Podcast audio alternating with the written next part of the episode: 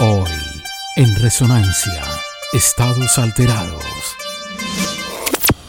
Estados Alterados comenzó su carrera en 1987 cuando Gabriel Lopera Tato, quien en aquel entonces tocaba en otra banda con Ricardo Restrepo, Ricky, decide iniciar un nuevo proyecto junto a Fernando Sierra, también conocido como Elvis, y Carlos Guillermo Uribe, Mana.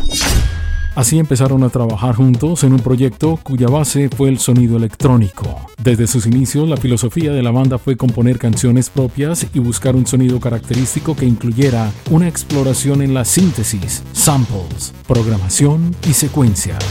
Ella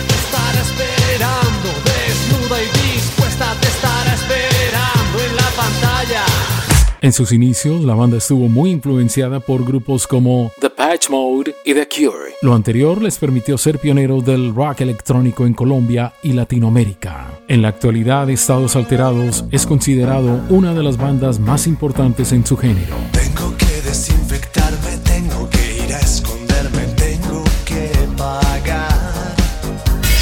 Su álbum debut, Estados Alterados, de 1991, se considera uno de los más relevantes trabajos en la historia general del rock en Colombia. La revista Rolling Stone, en su edición colombiana, lo ubicó en el puesto número 9 de su lista de 25 grandes discos nacionales.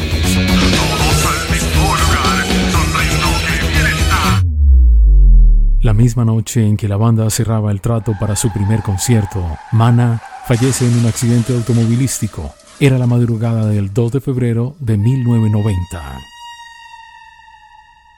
El 24 de febrero del mismo año, la banda se presentó por primera vez ante el público en un bar a las afueras de Envigado llamado Casa Verde, donde esperaban unas 300 personas, pero llegaron más de 4.500. El carismático Ricardo Restrepo Ricky, baterista y amigo de todos, sustituiría a Mana. Después de editar su primer álbum, MTV en su primer intento como canal establecido en Latinoamérica, MTV Internacional con Daisy Fuentes en Telemundo, puso en rotación el video de la canción El Velo en 1991. Y este es un grupo colombiano que es de los más fuertes en pop y rock por allá en Colombia. Así que es además el primer clip colombiano que hace su entrada aquí en el show de MTV Internacional. Bueno, aquí lo tienen de todas maneras. Su tema, El Velo. Está bueno, así que check it out. ¿Se te ocurre algo? Quisiera que sí. En ese mismo periodo, la banda alternó tarima con Information Society en su visita a Medellín.